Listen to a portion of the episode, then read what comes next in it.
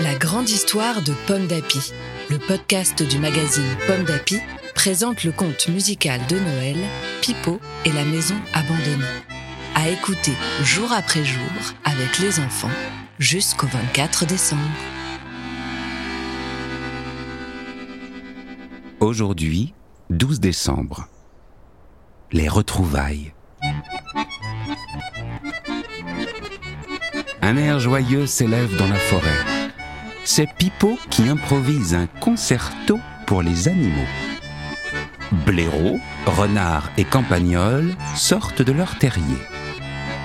Soudain, au détour du chemin, voilà les enfants. Surprise Le grand chien est avec eux. Pipo est si heureux de le revoir.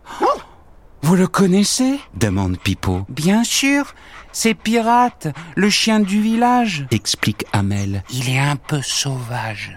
Les enfants courent déjà vers la maison. Bonjour Maisonnette. Le petit volet claque doucement.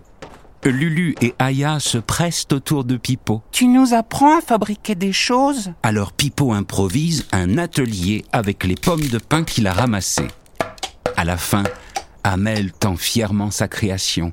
Tiens, c'est un ogre malin.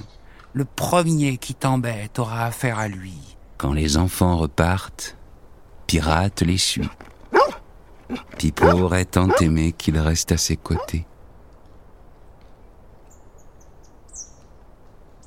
Merci d'avoir écouté cet épisode de Pipo et la maison abandonnée.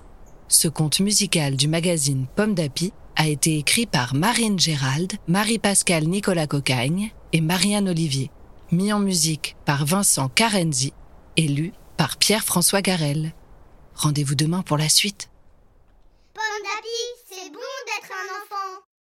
Un podcast Bayard Jeunesse.